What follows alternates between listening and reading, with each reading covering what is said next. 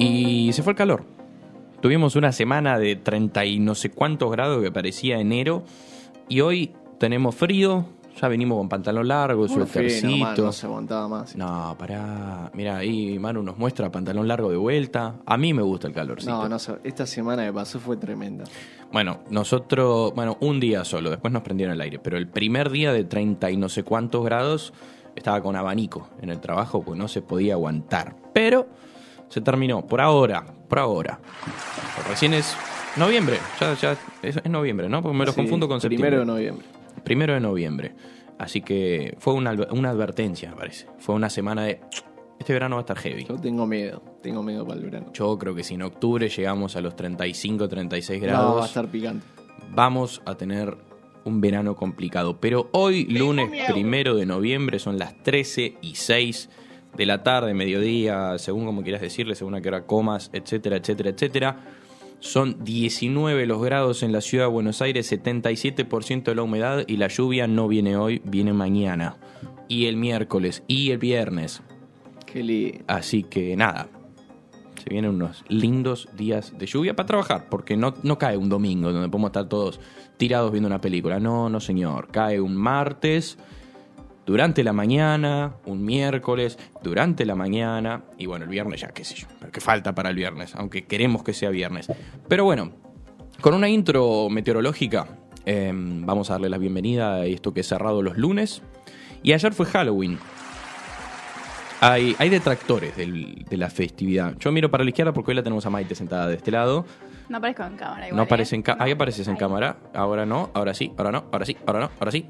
¿Cómo estás, Mike? ¿Cómo te trata esta semana de noviembre? Casi perfecto, pero me falta un poquito el calorcito. Como que odio que vuelva el frío. Ay, a mí también me molesta. Soy ya fue como medio suficiente. lo el frío. anti-Nacho. Convengamos que igual esto no es frío tampoco, ¿no? No, pero ¿saben qué Para es mí lo que...? menos de 20 ya es bucito. Bueno, Ah, ella tenemos con una treinta y grieta pico de grados, ahí, con sí, treinta y pico de grados tenía medias. Claro, no. es verdad. una cosa... El otro día le mandé una foto, se enojó. Sí, ¿cómo? Estaba tomando mate. ¿Cómo? Bueno, mate está bien, porque yo con los 35 grados desayuné mate, pero ¿cómo vas a usar medias? El fin de voy a contar una infidencia. Se enojó, mi novio, Federico, le mandó un besito, porque tenía dos frazadas yo. Y claro, Sí, no, es un montón. Dos frazadas. sí, sí, sí. Es un montón. De polar. Es muy difícil para Fede, yo también le mando un saludo, fuerza Fede, este, enfrentarse a dos frazadas polar en un fin de semana Encima símil como verano. armo la cama metiendo, ¿entendés? No puedes sacar el piecito. ¿Por qué haces eso? Pero igualmente, bueno, podés, este, si estás al lado tuyo, podés. Sí, sí, sí, sí. Vos tapate, hace lo que quieras. Y bueno, Fede, que, que viva, que, ¿Sabe- que sabe lo sobreviva, pasa? que pase la noche. Cuando te destapas, vos sentís la, la frazada polar abajo y ya te da calor eso. O sea, no hay forma de Claro. evitarlo. Estoy No, no sé. recibiendo mensajes. A todo esto recuperé WhatsApp. eh, hoy a la mañana tuve un par de complicaciones. Pero estoy recibiendo mensajes de un tal Fede. Amigo, me cagué de calor, me chivé la vida, dice. y claro, ¿cómo? ¿Cómo le vas a hacer una cosa así mi al cama. pobre pibe? Quiere se puede poner otra cama. 35 grados. No parió. Yo soy un anti, anti, anti lo que estás diciendo vos. No, no, no, es, es, es- nefasto. Pero ¿saben qué es lo que me gusta de noviembre? A ver. Es mi cliché favorito del año. Yo espero noviembre para que llueva y pueda escuchar November Rain con, con una verdadera November Rain. Bueno, hay muchas canciones que hablan de noviembre. Sí, no es sé verdad. por qué, pero. pero ¿Acaso, está muy- muy ¿acaso hay temática para el programa que viene? Guarda, eh. Creo que es más para una columna, pero bueno, en una de esas. Eh, pero. La tomo porque la dejé yo. pero- ¿Viste? Pero está, está linda, está La linda. No, eh, a mí me encanta. Cuando es noviembre eh, me, me divierte el- la primera lluvia con la canción.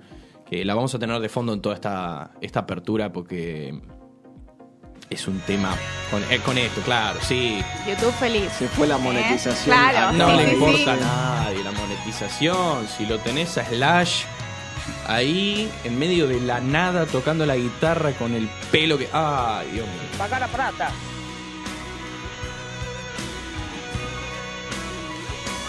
Acá me mandan por mensaje también, porque estamos los detractores del verano, del invierno, hay mucha grieta cuando aparece el primer calor. Vos te retapás, me dice alguien cuyo nombre no voy a revelar, pero cumplió años el sábado, así que le mandamos un enorme feliz cumpleaños. Clarísimo. Eh, yo sí me tapo, pero una sabanita a lo sumo. Siempre tengo que estar tapado, pero no me voy a poner dos frazadas en treinta y pico grados. ¿Puedo contar tu gran secreto para dormir? Sí, obvio. Es invierno, es 40 grados, 0 grados, no importa. Él duerme con los pies afuera. Siempre. ¿Por qué? Me, no- me da calor tenerlos tapados. O sea, Pero bien en dibujito invierno, En animado. invierno también. también. En invierno tengo las 75 colchas para no cagarme de frío, pero los pies están afuera.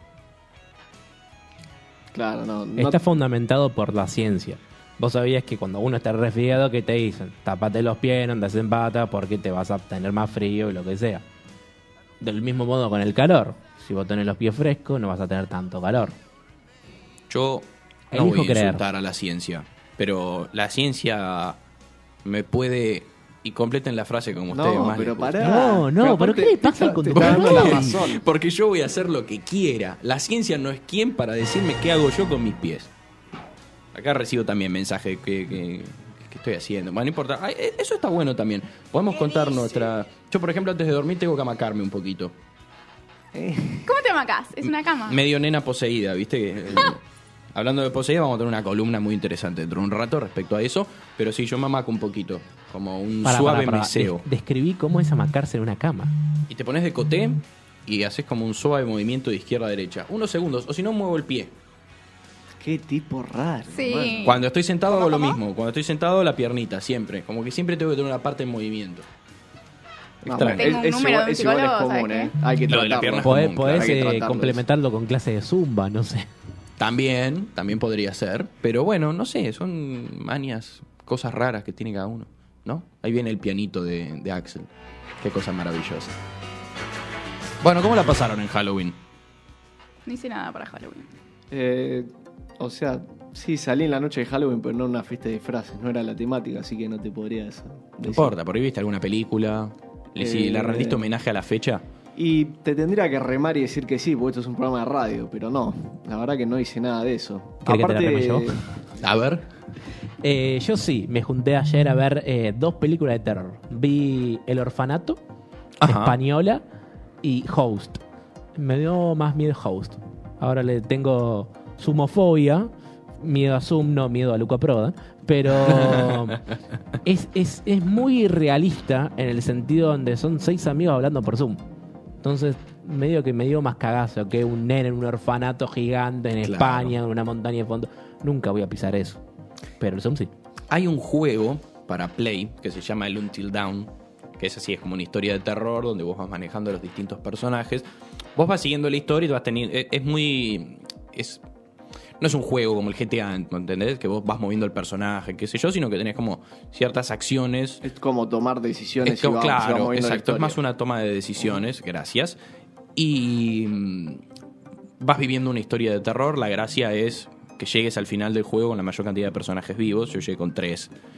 Eh, se gana en una tarde, ¿no? Pero también, ¿no? Esto del orfanato es más o menos algo por el estilo. Sí, eh, en realidad el orfanato cuenta la historia de eh, una niña pequeña que estaba en un orfanato con más compañeros, es finalmente adoptada, crece y termina comprando ese orfanato donde creció para volver a hacer la misma historia, volver a adoptar chicos, eh, un montón de, de chicos, darlos en adopción, zaraza, zaraza, zaraza. La El historia está buena. la historia está buena. El problema pasa cuando su hijo adoptado, que tiene problemas de enfermedad, por ende eh, es mucho el presupuesto que tienen que manejar la familia, empieza a socializar con un cierto amigo imaginario del, del mundillo por ahí y no spoileo más la película. La clásica. Porque Sí, habla eh, solo. De hecho, eh, eh, se armó como una especie de debate de si teníamos amigos imaginarios y me llegó el comentario de son almas perdidas en pena. Lo cual me ¿Los dio más amigos miedo. imaginarios? En ¿Ustedes realidad, tenían amigos imaginarios? Se imagina un ente que ya exi- existe, invisible claramente. Claro, ¿no? escuché casos de que sacaban una foto al niño con su amigo imaginario y salía el amigo imaginario en la foto. Eso sí lo escuché. Mis amigos imaginarios siempre estaban basados en películas o en dibujitos. Yo nunca inventé uno de cero, soy poco original. Yo le robaba al caricaturista el que había armado y me lo traía a la vida, ¿Te ponele. acordás que había eh, Mansión Foster para amigos imaginarios Claro. en- cuando éramos chicos? Espectacular. Sí, que Genial. tiene, tiene un final espantoso. Tiene un final espantoso, No me lo pero cuentes. el capítulo de Wildo yendo a jugar al básquet, Sí. no, no, Sí, no, sí. no, no, no, no. Eso es buenísimo. Oro puro, que iban ahí, que, que le había perdido el brazo y todo. No, no, no, no. Ah, Es un poco de, de historia de los personajes que siempre te suma un montón. Sí. Porque es en- encontrarle el pasado al personaje. Claro, contar un- profundizar un poco en eso que ves todo el tiempo, más allá del chiste y de lo que puede pasar ahí en la casa. Pero la verdad estaba muy buena. Claro, claro. Y después la segunda película, Host, eh, trata sobre una reunión de Zoom en pandemia, es una película de pandemia, eh, que es como una especie de sesión de espiritismo eh, en un Zoom. Y viste, el espiritismo, no jodas, viste, no, no le toques el culo al fantasma, pero el fantasma te va a tocar el culo. Sí, después. ya, ya más cercano a lo que nos pasa a todos Claro, viste, ya más actividad paranormal, el fantasma no es muy amigable, no es un amigo imaginario, es bastante hijo de pu, que te revuelve toda la casa y después vos tenés que limpiar y, y, y bueno, eh, medio en un momento la, la medium se borra, porque sí, y es bueno muchachos, son cinco amigos medio boludos con un fantasma bastante agresivo, arreglátelas. Y todo es en un solo plano, eh, porque es el plano de la webcam de, que vemos. Y te digo que Sí. te cagás en las patas. Además, es, eh, hay muchas historias así, de, de- de espíritus y de Sí, sí, sí. encuentros paranormales. Hay muchas historias de, de- sesiones de espiritismo tipo Ouija o cosas así que salen muy mal. Para Ah. mí, con esas, esas cosas, sobre todo el 31 de, de- de octubre, no se jode. Yo primero voy a hacerlo protocolar, que es decirles que en nuestras historias de Instagram, arroba cerrado los lunes, ok, nos pueden mandar cuál fue su mejor disfraz o cuál fue el mejor disfraz de Halloween que vieron en este fin de semana. Pueden mandar la foto también. Pueden mandar la foto, lo pueden contar y a su vez yo les sumo una si tienen ganas, porque es la pregunta que les voy a hacer ahora. Si alguna vez vivieron alguna experiencia paranormal y quieren compartirla con la audiencia, esa no la vamos a recibir por Instagram porque soy así de jodido. La vamos a recibir a través del 11 73 60 49 07. Mandan un audio cortito, 30 segundos. Tampoco nos roben mucho tiempo de aire porque el programa lo bancamos nosotros, no ustedes. 11 73 60 49 07 y ahí cuentan si alguna vez vivieron una historia paranormal, una experiencia extrasensorial y cómo fue. A todo esto les recomiendo dos notas. Las dos del diario La Nación que hablan así de... ¿Quién la hace? Una la hice yo y la otra la hizo Mechi porque no le voy a dar Ah, chivo ok, a ok. otra persona. Basta, auto chico, Claro. viejo, basta. Eh, la de ella no me acuerdo el título, así que se mete, escriben Son dos en- que tenés que recordar. Bueno, Dale. a ver, eh, esto, esto, esto es en vivo, a ver. Viste que los conductores cuando están así mandándose cagadas al aire o tienen que rellenar bache y dicen esto es en vivo. Esto Bueno, pasa, esto pasa en el vivo. Esto estamos produciendo en vivo. Bueno, se meten una, hacen Mercedes Soriano La Nación en Google y buscan, son como consejos para, mm, para eh, vivi- convivir con un espíritu en una propiedad o en su defecto ahuyentarlo, pero Mudate. spoiler de la nota, no se puede ahuyentar.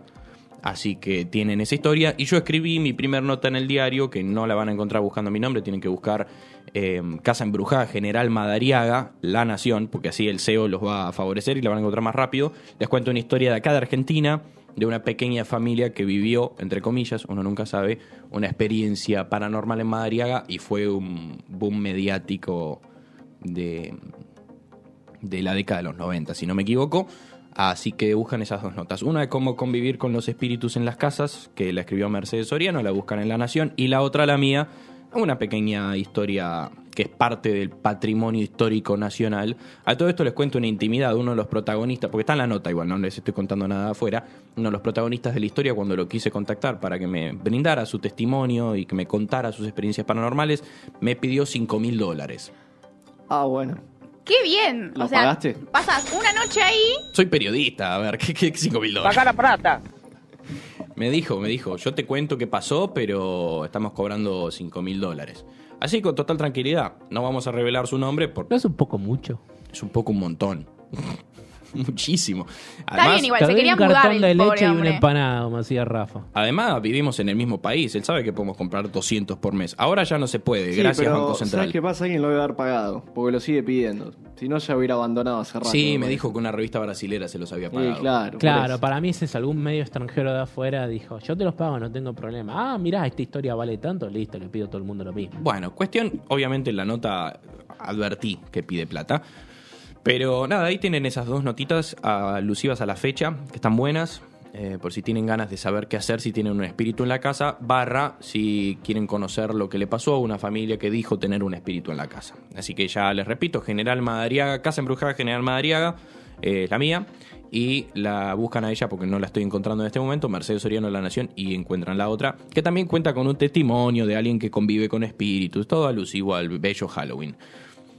Dicho esto, ¿alguien más tiene algo que quiera comentar en la mesa? No, yo sobre la experiencia paranormal te voy a sumar después una anécdota que me contó una amiga justo ayer. Eh, A ver. pero te la, no, te la dejo para el final si quieres. Bueno, no, no, no, no, no, que venga No. ahora sí, le ejemplificamos a la audiencia. Ok, contó, ella está viviendo sola hace unos meses y contó que sentía presencia, una presencia en el departamento y que un día se fue a dormir una siesta y soñó que se le presentaba a alguien que le decía, hola, soy Florencia, tengo tantos años y vivo acá con vos.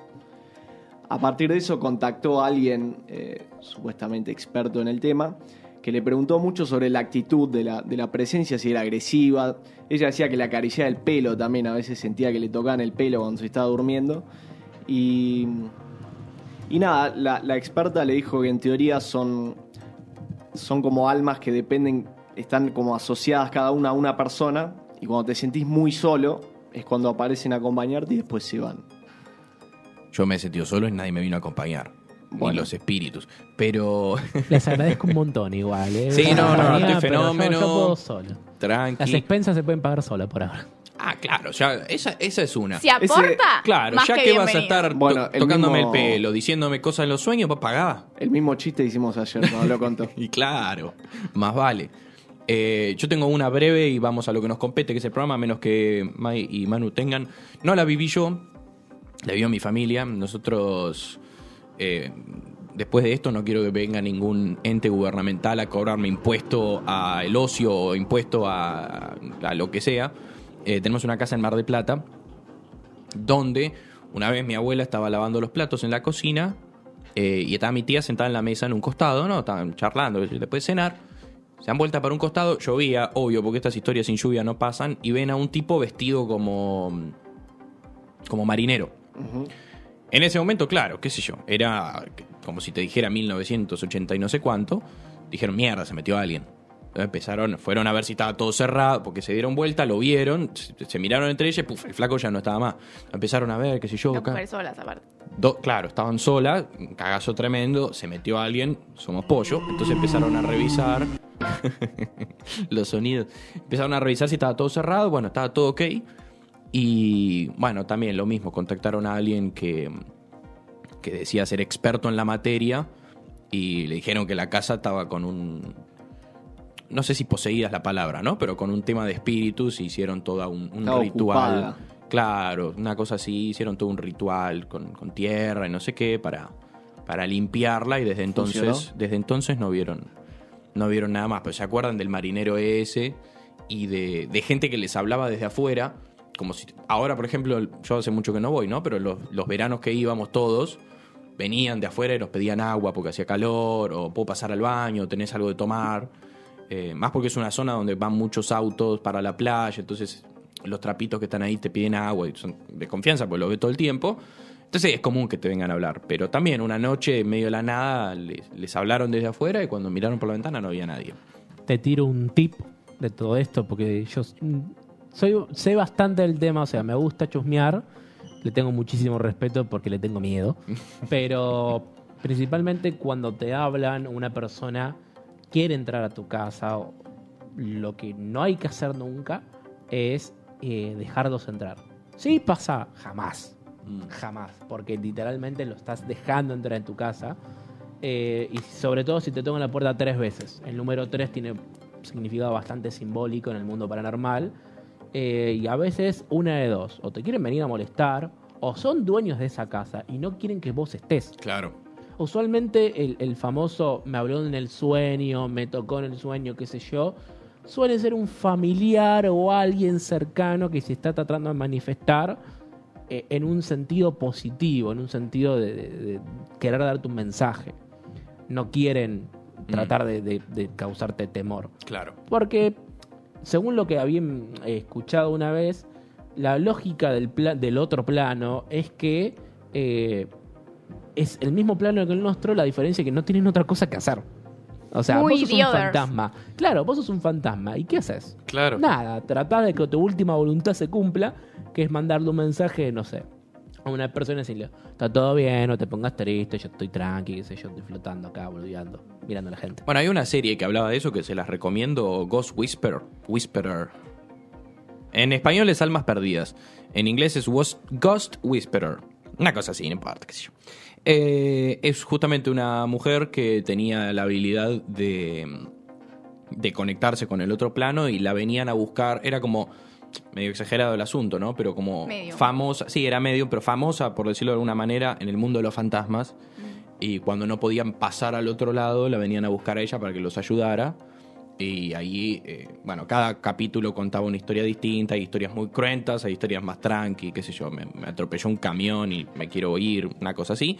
Pero como que el capítulo se basaba en ella tratando de ayudar al espíritu. Ahora está muy bueno. Teresa Caputo, básicamente. ¿Cómo? Teresa Caputo, la medium Ah, más... Teresa Caput. No, entendí Yo cualquier cosa. también entendí y me fui para otro Sí, lado. sí, sí, sí, un chicos, chicos, chicos. Entendí cualquier cosa.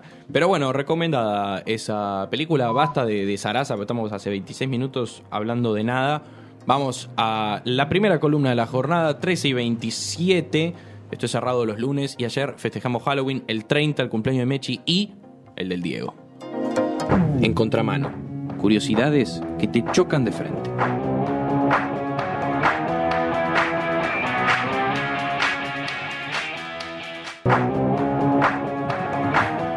Bueno, y. ¿Me permitís no, un segundo? pero haceme la señal antes, maestro. Perdón, perdón, te hice así, pero estabas mirando el celular. Ver, que Eh, que me dice, hablando de experiencias paranormales, mandala al WhatsApp, maestro. No, no, ¿sabes qué? No te voy a leer.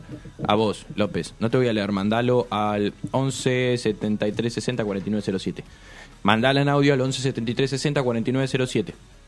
Sí, a favor, basta de beneficios de mandar al conductor, al columnista. Mándenlos al programa, hijo, por favor. Exacto, listo, vaya nomás. Bueno, y vamos a, a descomprimir un poquito algunas curiosidades, como me gusta a mí, de, de Halloween, más bien de la celebración, no tanto de lo paranormal. Por ejemplo, ¿sabías que existe el miedo a Halloween? Se llama la samainofobia y se caracteriza justamente como el miedo irracional a todo lo que es la celebración de Halloween y todo lo que implica. Eh, suele estar causado por traumas, experiencias traumáticas que se dieron durante la celebración. Eh, implica también que no puedan salir a la calle, por ejemplo, en lugares así donde se celebra más fuerte, por ejemplo en Estados Claro. Unidos, que es todo un evento donde la gente la vive Acá se hace más en varios, en barrios privados, alguna callecita que se cierra y los vecinos de esa Sí. manzana lo hacen. Sí, acá lo que hay generalizado es fiesta, así, disfraces, Sí, pero no eso hay- sí. Pero no, vos salís en la calle y no te das cuenta que es Halloween, no Claro. lo distinguís de otro día. Eh, bueno, pero implica que se queden encerrados en la casa directamente porque la, la pasan mal. Eh, como todas las fobias tiene, tiene un tratamiento, pero, pero nada, es una complicación bastante grande. Habrá, bueno, me imagino que sí, pero así como debe existir la fobia a Halloween, debe existir la fobia a Navidad, por, por ejemplo. Sí, sobre todo si te pasó algo con algún Papá Noel, ¿no? O alguna cosa similar, porque yo creo que tiene que ver con eso. Eh, ponele, no sé, gente que se pegó un susto enorme, pero muy feo cuando era chico, con algún disfraz de Halloween o en la fiesta de Halloween y te quedó como para siempre grabado eso. Qué cosa extraña. Va, no es extraño, pero. ¿Qué sé yo? A mí, si me pasara algo con Papá Noel, por ejemplo, viene un Papá Noel y me quiere comer, eh, me asustaría del personaje, no de la festividad en sí. Pero bueno. Me imagino un Papá Noel tratando de comerte y me... Bueno, me yo lloraba cuando veía a Papá. Noel. ¿Cómo? Llanto. Me ponía abajo de la mesa, tiraba Ah, ¿no te todo. gustaba? No, lo detestaba. ¿Y pero lo seguían haciendo? Sí, sí, sí. Familiares sí. sabiendo de lo que Hermosa familia. Aparte, con mi hermano son los únicos chicos de la familia. O sea, dale, si uno lo está sufriendo, Claro, Sí. para qué. podés, claro. Aparte lo arreglás tipo tocando el timbre y yéndote como diciendo, ay, Así vino que y se fue y sí. listo. Claro. Eso, Aparte- eso era en mi casa. Era tipo, ah, vamos a tirar fuegos artificiales. Me llevaban a dar una vuelta mientras eh, llegaba Papá Noel. No vamos a spoilearle a los niños. El Yo tengo secreto una me historia lo muy revelaron a los divertida tres de eso. años. A ver. Yo tengo una historia muy divertida en donde, ahora que me dijiste no vamos a spoilear el tema de Papá Noel, A los niños. a los niños. eh, recuerdo, lo voy a contar muy entre, entre paréntesis. Recuerdo un comentario donde me cagué de calor en el auto tratando de eh, lograr que Papá Noel viniera a casa. Me gustaría saber todo el trasfondo de esa historia, si se puede compartir. Sí, sí, sí, después te cuento por el aire. Ok, ok, ok, ok. Lo dejamos por ahí en una de esas Para salen Navidad. historias. Para Navidad, para programa navideño de cerrado los lunes. Así que bueno, además la vestimenta es complicada para diciembre en Buenos Aires, está Y claro. pesadito, sí. bueno. ah, Existía, bueno, me- nos estamos yendo en las ramas, no Sí, es Navidad, sí, es sí. Halloween. Después les hablo. En, en nuestro programa navideño les vamos a hablar Vamos de todas hablar de estas todo. particularidades de la festividad. Vaya con el Sigo, siguiente ítem de la lista. Sigo con la siguiente, ¿sabías que sigo con la siguiente? Menos mal que Sigo con y bueno, no sé, ¿con me cuál voy a ir seguir? yendo, son las maravillas Sí, del sí, español. Eh, ¿Sabías que en Estados Unidos nacen menos bebés en Halloween que el resto del año? Menos bebés en Halloween. O sea, en la fecha. En la fecha de Halloween. Un estudio de Yale, guarda, eh, no, no es falopa. No, no, no. Como la de Hecho dos- Massachusetts. sí, hecho en 2011 determinó que en Estados Unidos las embarazadas tienden a evitar que los que sus hijos nazcan en Halloween. Eh, no sé bien por qué. Superstición. sí. ¿Cómo le una- calculás? Porque dicen, los nacimientos por parto natural con respecto a la media de lo que hay en el año disminuyeron un 5,3 en, en este día y por cesárea un 16,9. Ah. O sea, cuando los programan dicen, no, Halloween no. Pateámelo el primero de noviembre. O hacelo un día antes. O, o hacelo antes. El 30. El efecto inverso se da con el Día de los Enamorados. Ahí quieren que nazca. Ahí quieren que nazca. Es un 3,6 por parto, más arriba de la media, y un 12,1 en cesáreas. Mira. O Qué sea, raro. Sí, es medio raro. Pero son estas tradiciones, viste, yankees, estas cosas que no, no se terminan de entender muy bien. Re goma nos pone. en un cartelito desde la producción. Bueno, sí, qué sé yo, es parte de la superstición, supongo. Como no nacer un viernes 13, o un martes 13, o un 17 de octubre. ¿Te pasó? Experiencia propia. sí, sí, sí, sí, sí. Y Sí, por eso de un digo. 25 de diciembre, 24, no tenemos. No tengo la data, pero te la puedo Pero yo creo que también. ¿De no? Para mí de sí. El milagro Capi. navideño del nacimiento. Y pero te caga medio tipo. Para mí es tema chin, chin con la tercermundista. enfermera. ¿Qué Para mí cosa? es tema tercermundista, onda. Cumplís el mismo día que Navidad y listo, tenés un solo regalo. Vale, O la otra, o la, o- la contra. ¿Para qué lo hiciste eh, nacer en Navidad? Ahora le tengo que dar dos regalos y la puta. O, o, o nos cagaste la fiesta porque estás en el hospital. y no Claro, y nos siempre hay que juntar. pensar qué pasó ese día, porque estábamos en Navidad. ¡Feliz Navidad! ¡Uy, tengo que ir al hospital! Claro, Chao. o ya estás desde la tarde, el pibe o la piba, whatever, nace a la noche y el festejo. O el la primer guinda. nene del año. Ah, eso Oh, siempre. espantoso. El primer nene Crónica. del año. Crónica. Y el primer turista que llega a Mar del Plata. Todos los años tenemos las mismas dos boludeces. ¿Cuál fue? Y hay competencia. La primera foto con el lobo marino. La primera foto con el lobo marino también, pero yo me acuerdo de este año. eh, que, que no sé a qué hora llegó el primero, pero estaban todos los medios esperando a ver quién era el primer boludo que entraba a Mar del Plata. Pero aparte el te primero pasás de y enero. volvés.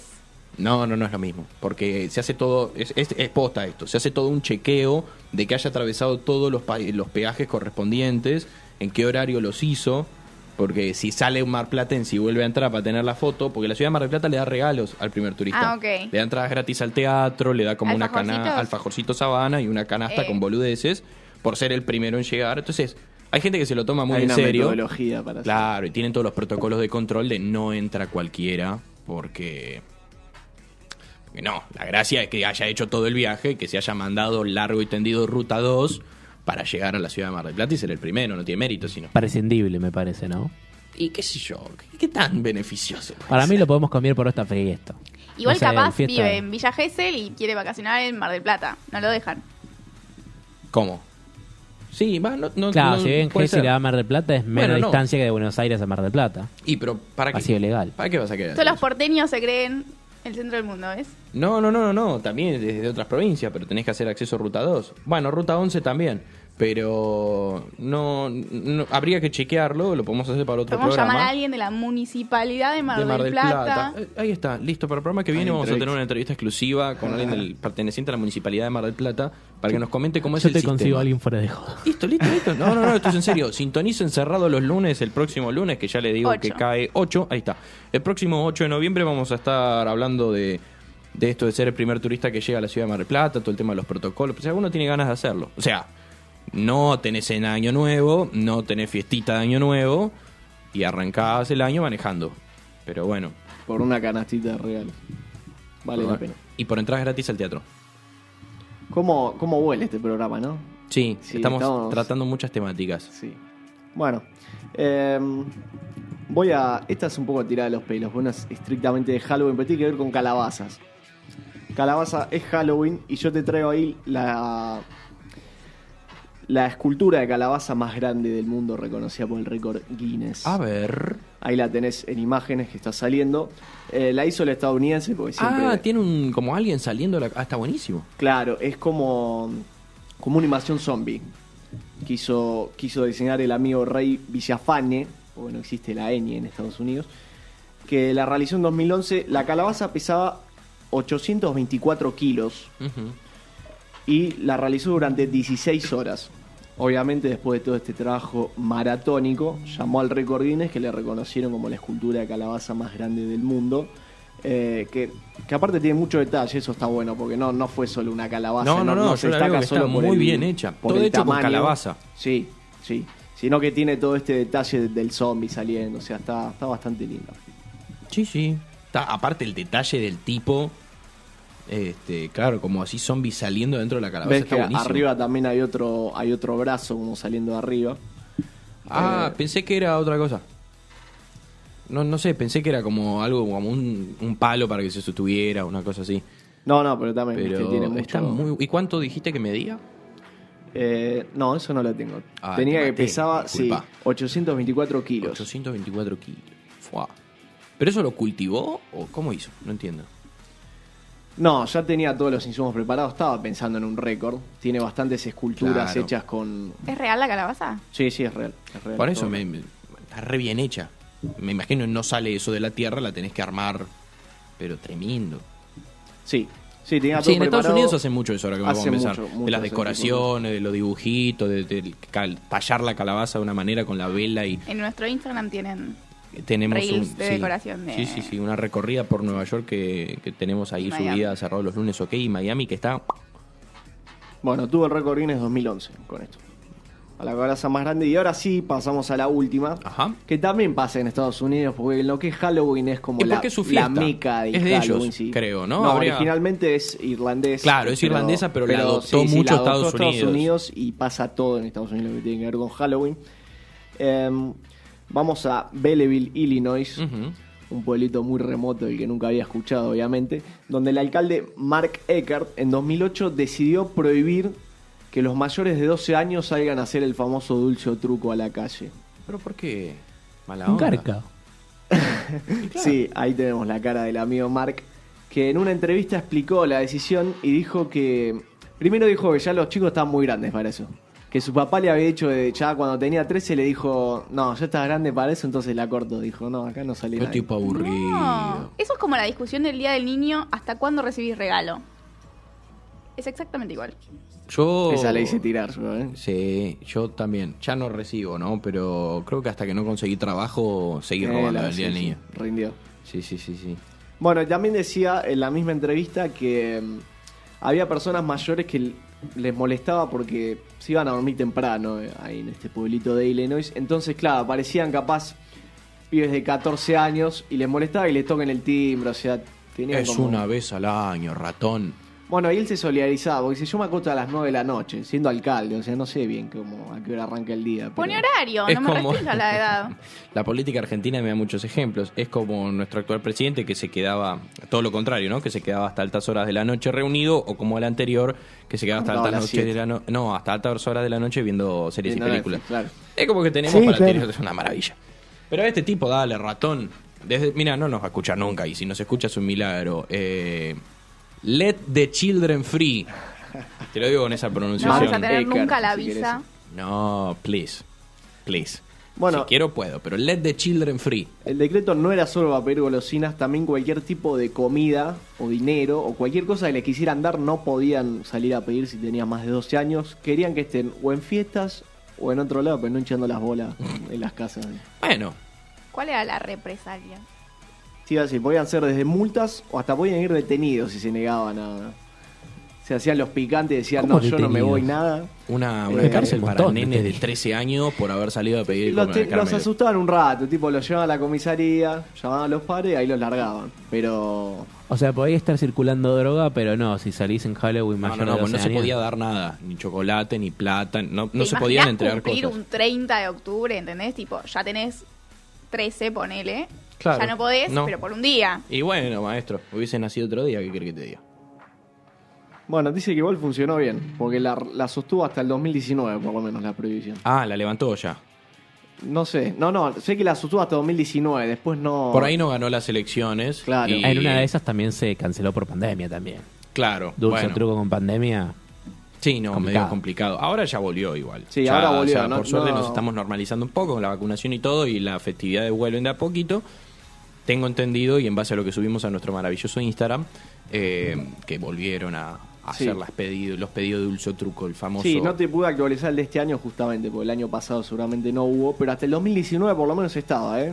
Ah, bueno. más de dos Hay que años no chequear si el muchacho sigue en cargo y eh, ver qué pasó. Pero... Ah, Sí, sí, No sí. seas sortido. No seas sortido. Bueno, ya que hablamos de Instagram, esta, esta columna bella que acabo de hacer va a estar resumida en nuestra cuenta de Instagram en un post. Con todas las fotos, con todos los copies, llenos de dibujitos. En nuestro arroba cerrado los lunes.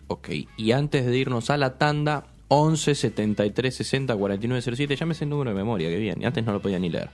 11 73 60 49 07 para que nos manden sus audios de experiencias paranormales y a través del cerrado los lunes, ok. Nuestro bello Instagram, cuál fue el mejor disfraz de este fin de o cuál fue el mejor disfraz que usaste.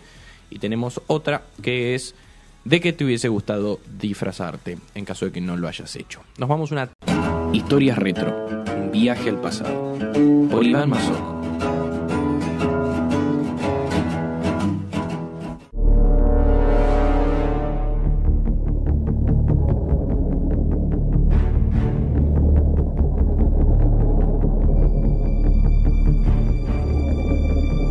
A la mujer que estamos viendo en pantalla, o quizás no la estamos viendo en pantalla todavía, pero la vamos a ver en pantalla en breve. Para muchos va a ser desconocida, pero para aquellos que tuvieron la oportunidad de... No, voy a hacerla distinta. Había pensado en spoilerles ahora el motivo, pero primero les voy a contar una historia y después se van a dar cuenta que muchos la conocen. La mujer que estamos viendo en pantalla se llama Annalise Michael, o Mitchell, porque es alemana, así que creo que se pronuncia Mitchell. La muchacha nació en el año 1952 en Baviera, la parte de Alemania occidental, porque todavía no había Todavía caído el muro de. Berlín. Eh, y es una mujer que vivió una vida bastante dura, difícil y complicada. En el 69, cuando tenía 17 años nada más, empezó a padecer extraños, extraños, perdón, empezó a padecer extraños ataques, ¿no? Que los médicos de la época que la revisaron dijeron puede que esto se trate de un caso de epilepsia. Ahí empezó a recibir tratamiento médico hasta que en un punto se tornó bastante complicado y recurrieron a psiquiatras que la internaron en el hospital psiquiátrico de Würzburg. Ahí empezó a recibir tratamiento que se suponía que iba a mejorar su salud, pero hizo todo lo contrario. La chica empezó a empeorar, tuvo depresión, sintió cada vez más frustración por el tratamiento médico que estaba recibiendo, porque al fin y al cabo no la mejoraba en lo más mínimo. La chica seguía padeciendo todas las dolencias con las que había ingresado al hospital. En el año 73, perdón, eh, antes de- de- del año 73, le dan el alta porque no, no la mejoraban, no, no solucionaban los problemas que la chica tenía. Y en el año 73 ingresó a la universidad también de Wurzburgo. La chica completó los estudios eh, universitarios, no, completó el colegio y se metió en la universidad, pero sus problemas de salud continuaban. Lo primero que atinó a pensar la familia, los padres que se llamaban Joseph y Ana, creyeron que se trataban de problemas mentales, problemas de salud física grave, entonces, bueno, siguieron eh, insistiendo con el tema psiquiátrico, con el tema, este, con el tema psiquiátrico y con el tema médico, clínico. El punto es que no había caso. La chica cada día empeoraba más, empezaba a tener, que vos decís, puede ser tranquilamente un caso de epilepsia por los movimientos, los espasmos y qué sé yo, pero los padres pensaban que había algo más. Entonces decidieron recurrir a los párrocos de una iglesia local. Porque la mujer, a ver, en una Alemania occidental, ya no tan, ya no occidental para el año 70, eran muy religiosos. Entonces había como todo esto del rezo, de recemos por su salud, de recemos para que se mejore, qué le está pasando a mi hija. Bueno, Lo que decía Annalise cuando rezaba es que veía caras malignas mientras estaba rezando. Entonces los padres empezaron a asustar, gente muy católica, muy creyente, dijeron, ¿qué es lo que está pasando? La medicina no la está ayudando, dice que ve caras malignas, vamos a recurrir a la iglesia. Hicieron un pedido formal, porque la iglesia católica, si bien con el tiempo empezó a hablar de este tipo de fenómenos y hay sacerdotes especializados en este tipo de prácticas, en ese momento era reacia a aceptar que esto existía. Entonces ella elevó un pedido formal a la iglesia local, que pasó por todas las instancias eclesiásticas correspondientes, para que le realizaran un exorcismo. Y la iglesia se lo rechazó. Pero siguió insistiendo, porque en el 73, como les venía diciendo, Annalise empezó un tratamiento con un estabilizador emocional, eh, que, era uno de los más fuertes e importantes de la época. Se suponía que eso iba por lo menos a tranquilizarla durante el tiempo que le hiciera efecto la pastilla e iba a poder tener una vida medianamente normal. Cuestión que eso no le hacía ningún tipo de efecto.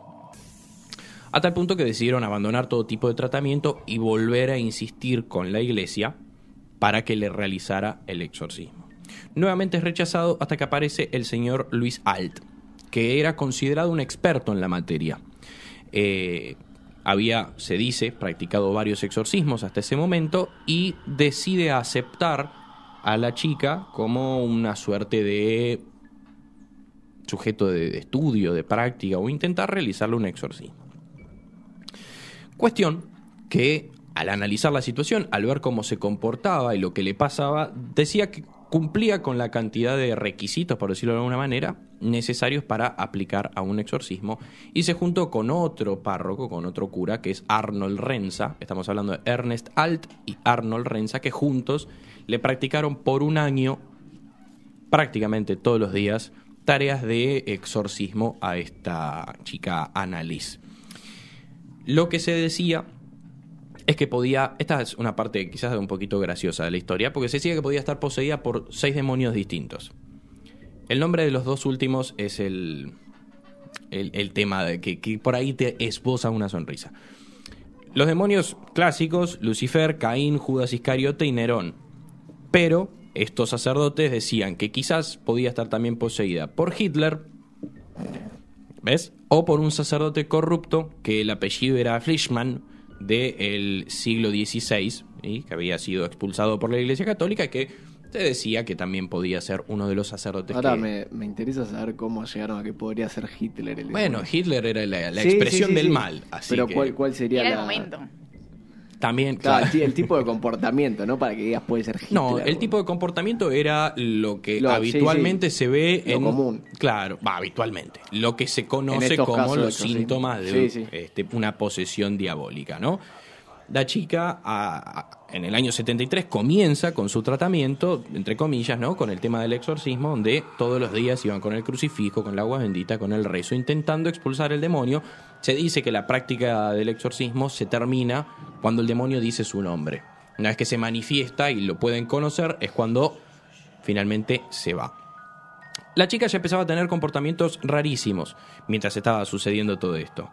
Se escondía abajo de la mesa, ladraba como si fuese un perro durante varios días sin, sin parar, se comía arañas, carbón, eh, le arrancó incluso, esto de todo material eh, que está en internet, año 1973, el material eh, audiovisual y fotográfico lo tiene guardado la iglesia en vaya uno a saber dónde, pero esto es todo lo que salió, porque ahora les voy a contar el final de la historia van a entender que existe todo este material y toda evidencia de lo que estoy diciendo. Le arrancó la cabeza un pájaro también eh, y arañaba las paredes, gritaba, se retorcía y hacía una cosa que se llama genuflexión.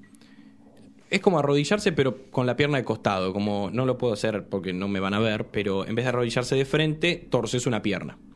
Que es una forma en la que la Iglesia Católica rezaba muchos años atrás. En un momento de la misa, para rendir homenaje a Cristo, en el momento de la. No me acuerdo el nombre, de, de- de comer la hostia, de la, De la comunión. de la comunión, gracias. Pero para la derecha o para la izquierda. para la para adentro. Para. No, perdón. Sí, sí, para adentro. Ah, para, ah, ok. En La vez de rodilla tener, para dentro del En vez de tener, digamos, el, el, el- En la vez de rodilla. estar así, claro. así.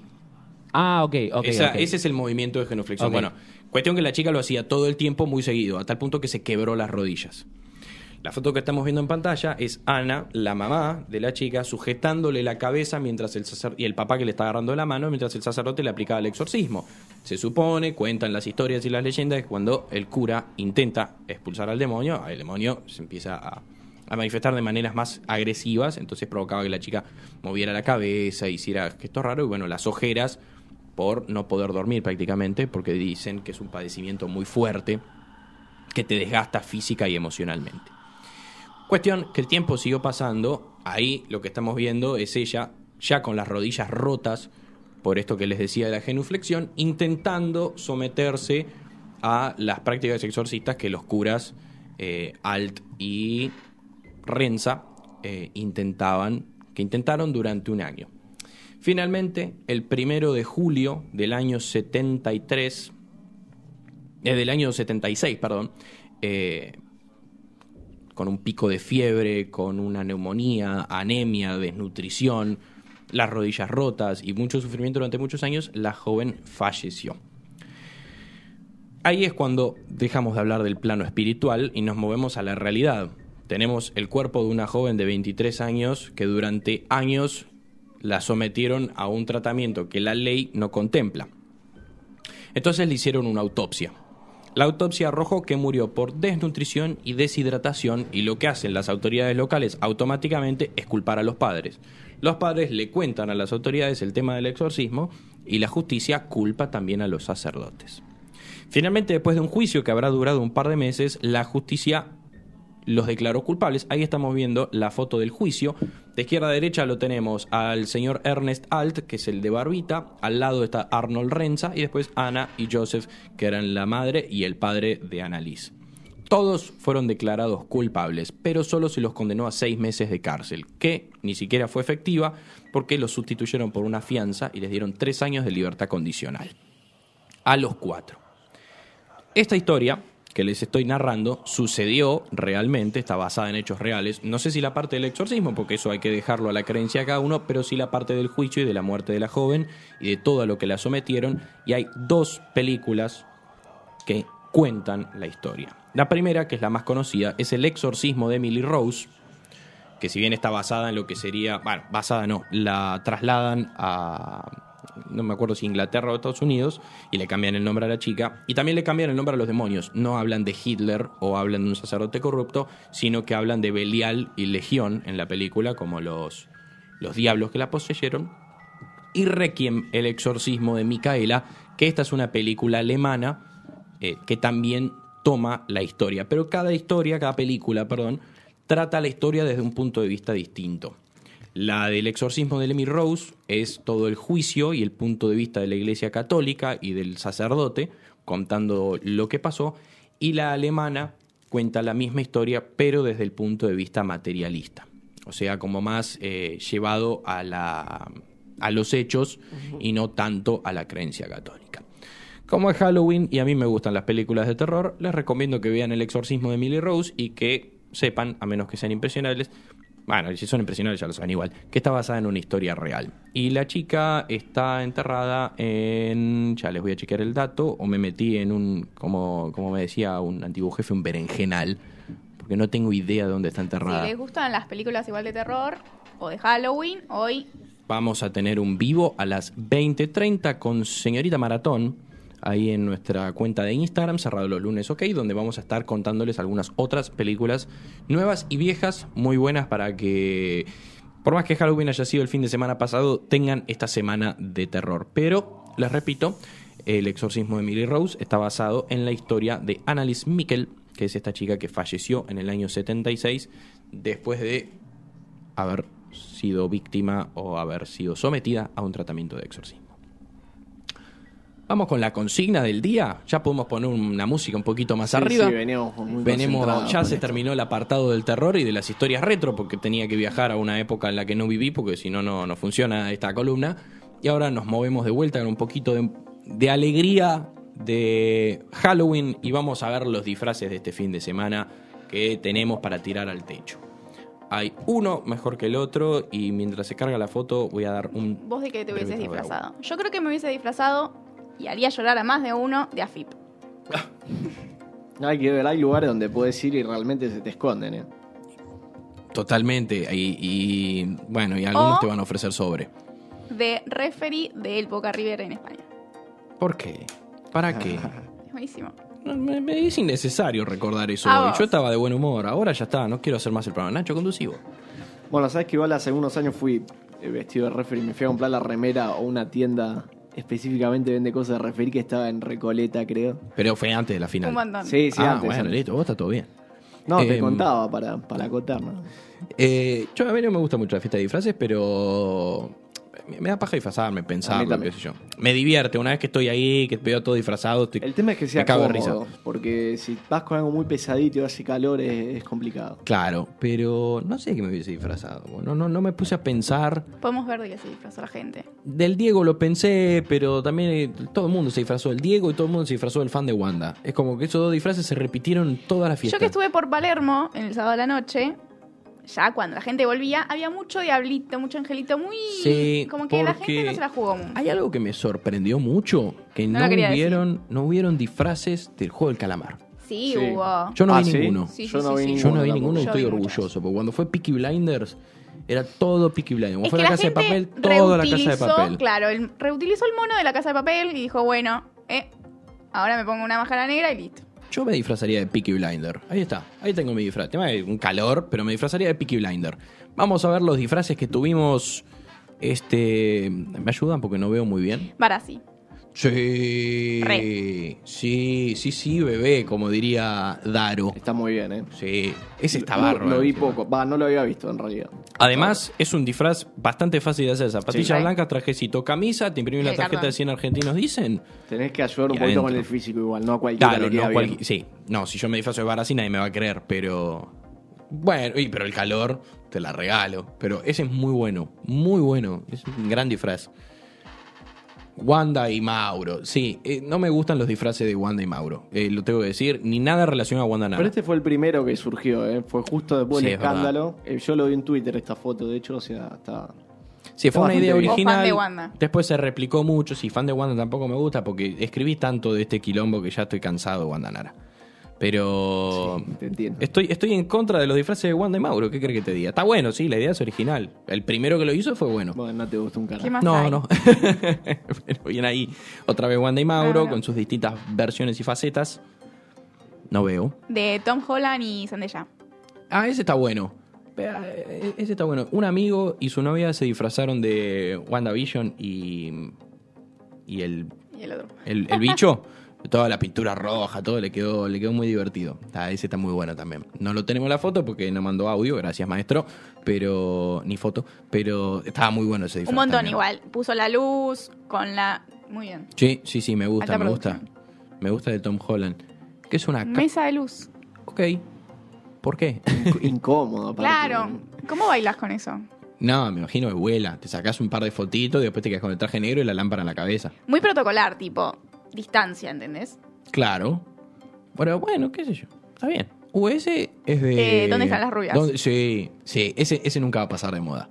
Dos amigos que se disfrazan de dónde están las rubias nunca van a pasar de moda. Porque es, una, Es un clásico, clásico, una gran película y un muy Yo divertido vi disfraz. disfraz de las Hipolitakis en el Mundial. También, Ah, también. bien. Ese también es muy bueno. Eh, bueno, otro que estuvieron haciendo mucho, hablando del Diego, era el Diego y la enfermera. Ah, ese sabes que lo quería hacer yo y me, me rechazó mi novia. Oh. No me lo dejó, no me lo dejó Yo pasar. aporto como novia. También Fede me dijo, yo quiero el de Maradona también y la enfermera. propuse. No, Dios, dale. Yo también se lo propuse a, a Medio Mechi y no quiso. Eh, me dijo, bueno, la Claudia te lo negocio, pero después dijo que tampoco quería. Claro, un poquito que- arriba, ¿entendés? ¿Qué Lo tenemos que hacer nosotros. Hay que Sí. ver quién va de enfermera. Yo voy de enfermera, no tengo ningún Listo, problema. ya está. Eh, Lo arreglamos entonces. ¿Qué más? A ver, tenemos otro disfraz dando vueltas por ahí. El de Messi y... Sí, Ah, sí. excelente. Excelente.